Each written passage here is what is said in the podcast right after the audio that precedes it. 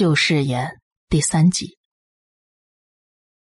你们都是些善良的好人，感谢有你们一直陪着我。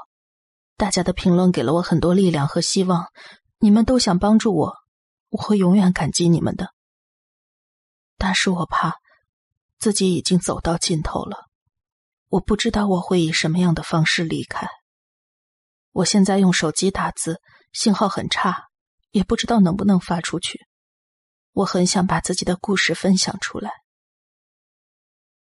当时听到树林里有噪音之后，我发现那是脚步声。我悄悄后退，一边盘算着，要是对方现身，我能不能跑过他？那是卡西迪的妈妈，她看上去有点可怕，头发乱蓬蓬的，身上全是泥巴，腿上还有条巨大的伤口。看到那条伤，我忍不住叫了出来：“天哪，你不疼吗？我送你去医院。”他不眨眼的盯着我。什么疼？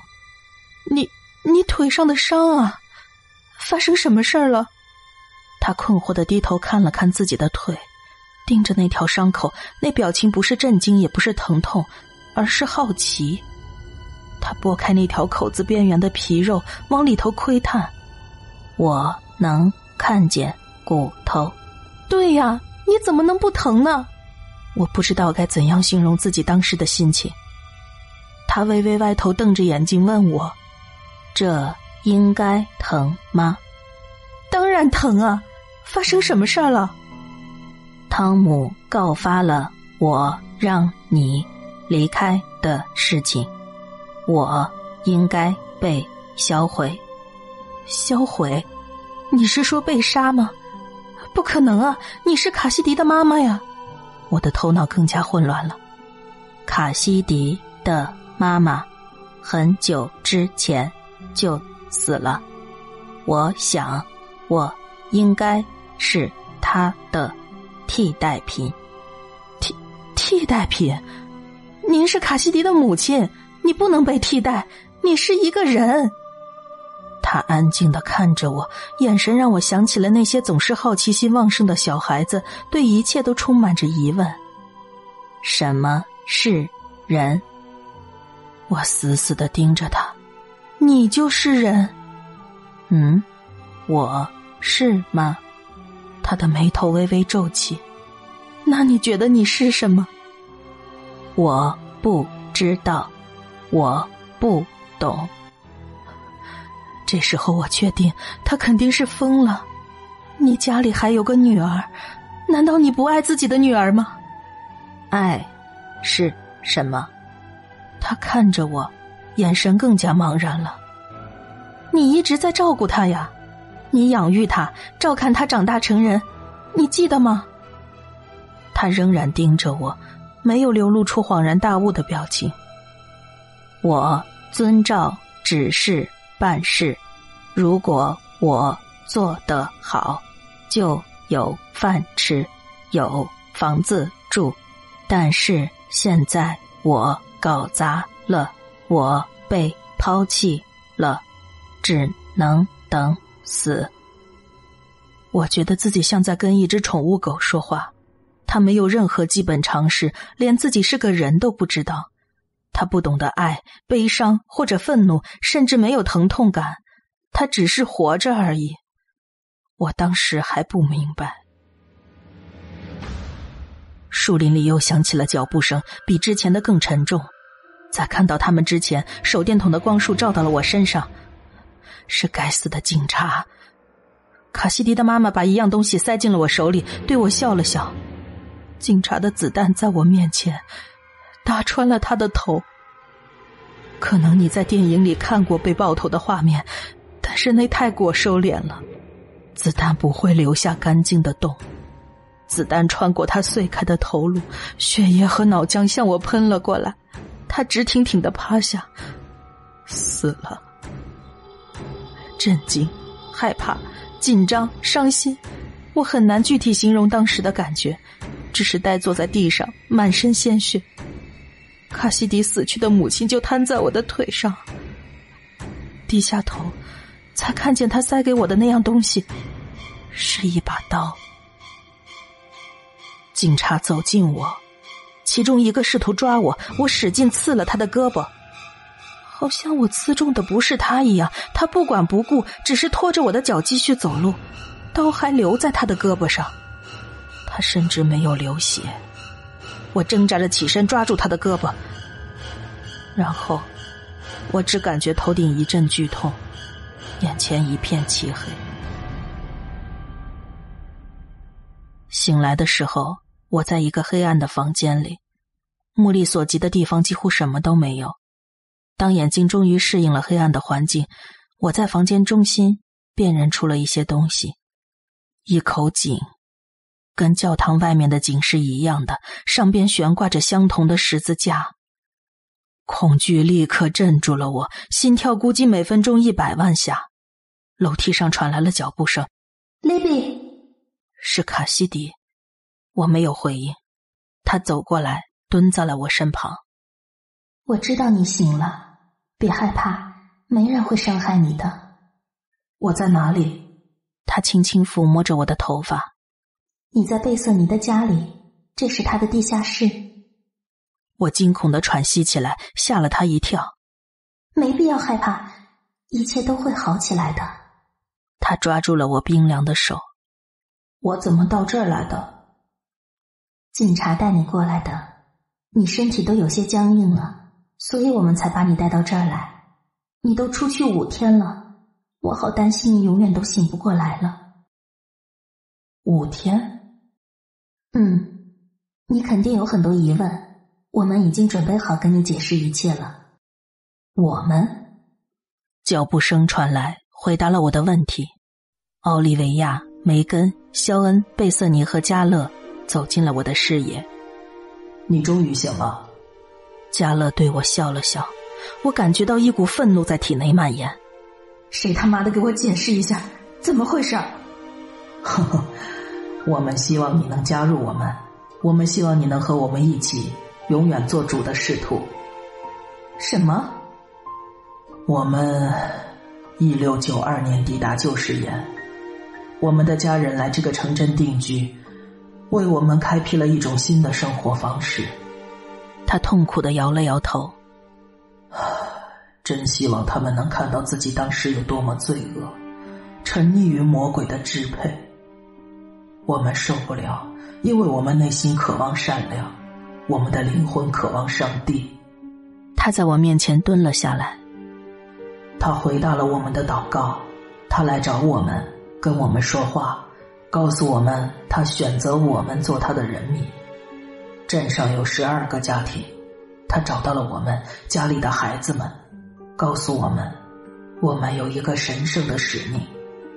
所以在星期天，主的休息日，我们杀了自己的父母，把他们献给了主。啊，他对我们说：“不，孩子们，这是给你们的。”作为爱着世人的神，他赐予我们这份礼物。我们明白了，耶稣基督为了拯救我们，牺牲了自己，拿自己的肉体和血液来喂养我们。我们应该怜悯我们的祭品，让他们经历耶稣所忍受的同样的痛苦，来尊敬他们。所以那天晚上，我们吃了自己母亲的肉，喝了我们父亲的血。沐浴在主的生活当中，我们重生了。他让我们，他所选择的人民，在他的土地上永远年轻，永远赞美他。眼泪已经涌上了加勒的双眼。贝瑟尼笑着走了过来。当然了，主最初选择他们当做自己的使徒。并不意味着别人就不能被赐予同样的权利，比如我。我一八七三年来到了主的面前，他选择我成为他的使徒，直到现在，我依旧感恩他给予的这份荣耀。也不是所有来到他身边的人都能参加这个职业，这是最高荣誉。旧时言接受了很多新的皈依者，他们也很虔诚。每天你在镇上看到的就是这些人。他们把身心都奉献给了主，他们不能得到我们所领受的永生的恩赐，但是他们可以献身于主。他们是厨师、女佣、收银员，每个人都为小镇的运作做出贡献。可惜那些不愿皈依的人，我们必须献祭他们，就像我们的父母一样。他们的献身，也因为能够帮助我们永生而变得有意义。你们都疯了吗？我摇了摇头，看向卡西迪。你的父母没死啊！整个礼拜我都跟他们待在一起。那不是我的父母。卡西迪温柔的笑着对我摇摇头。那只是主提供给我的工具。主是上帝，他是唯一可以在一秒钟之内创造出生命的力量。那些动物就是他创造的，拥有人类的外表和语言能力。我好像突然理解了卡西迪的妈妈跟我在树林中那段莫名其妙的对话。当时为了让他们跟你的父母交谈，我写了一大段对话，还教他们怎么应对各种问题。毕竟，我不能让你父母看出来他们是动物。不过现在，你肯定知道了，他们就是跟人有区别。如果他们老旧了、用坏了，我们就会更换他们。他们除了吃喝什么都不懂。嗯，除了我最近的那个妈妈，我怀疑她不太了解怎么跟受邀嘉宾交流。他还很年轻，希望这种不幸不会再重演了。要是你还不相信的话，你记得自己刺伤了一个警察吗？你观察到他没有流血了吗？其实，我们也不知道他们是什么，是其他动物、天使，或者完全不同的生物。主让我们不要问。好吧，如果你们说的。都是真的，那为什么要选择我？卡西迪跪坐到我面前，紧紧的握住了我的手。我第二次遇到你，就知道自己很喜欢你了。我能感觉到你的孤独，你被邀请来不是没有原因的。我能感觉到主在身边吩咐我，他想让你来，所以我把你带来了。肖恩、奥利维亚和梅根，他们都跟我一样爱你。贝瑟尼先代表加勒见了你，他也肯定了我的工作。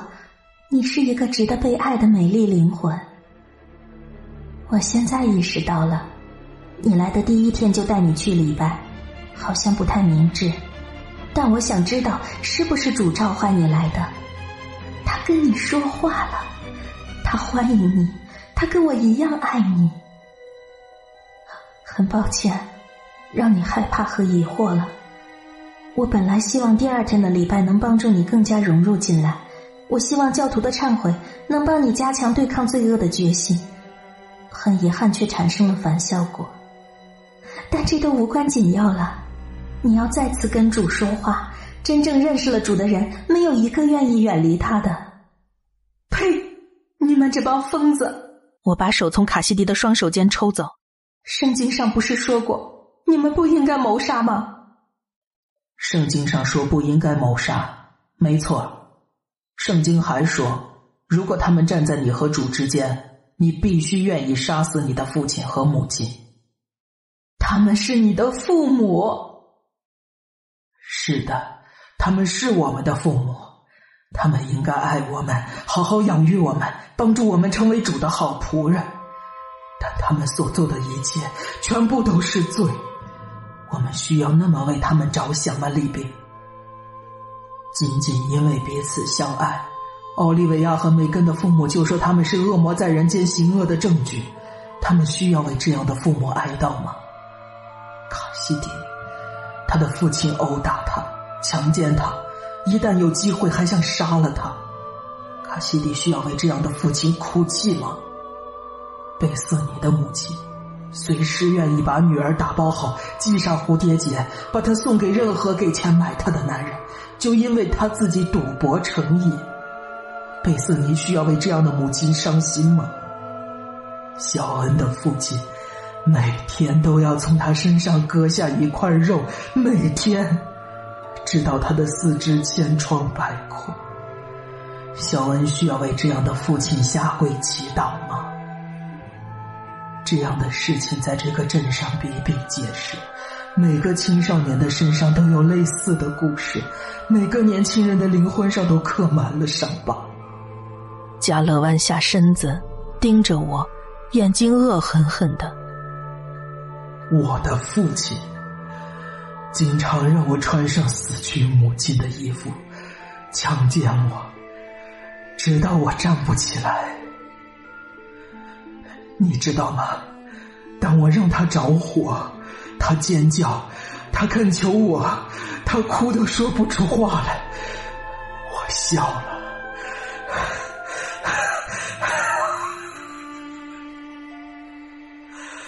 我笑了。我很认真的吃了他的肉，喝了他的血，味道很好。我不知道能说些什么，但是我很害怕。非常害怕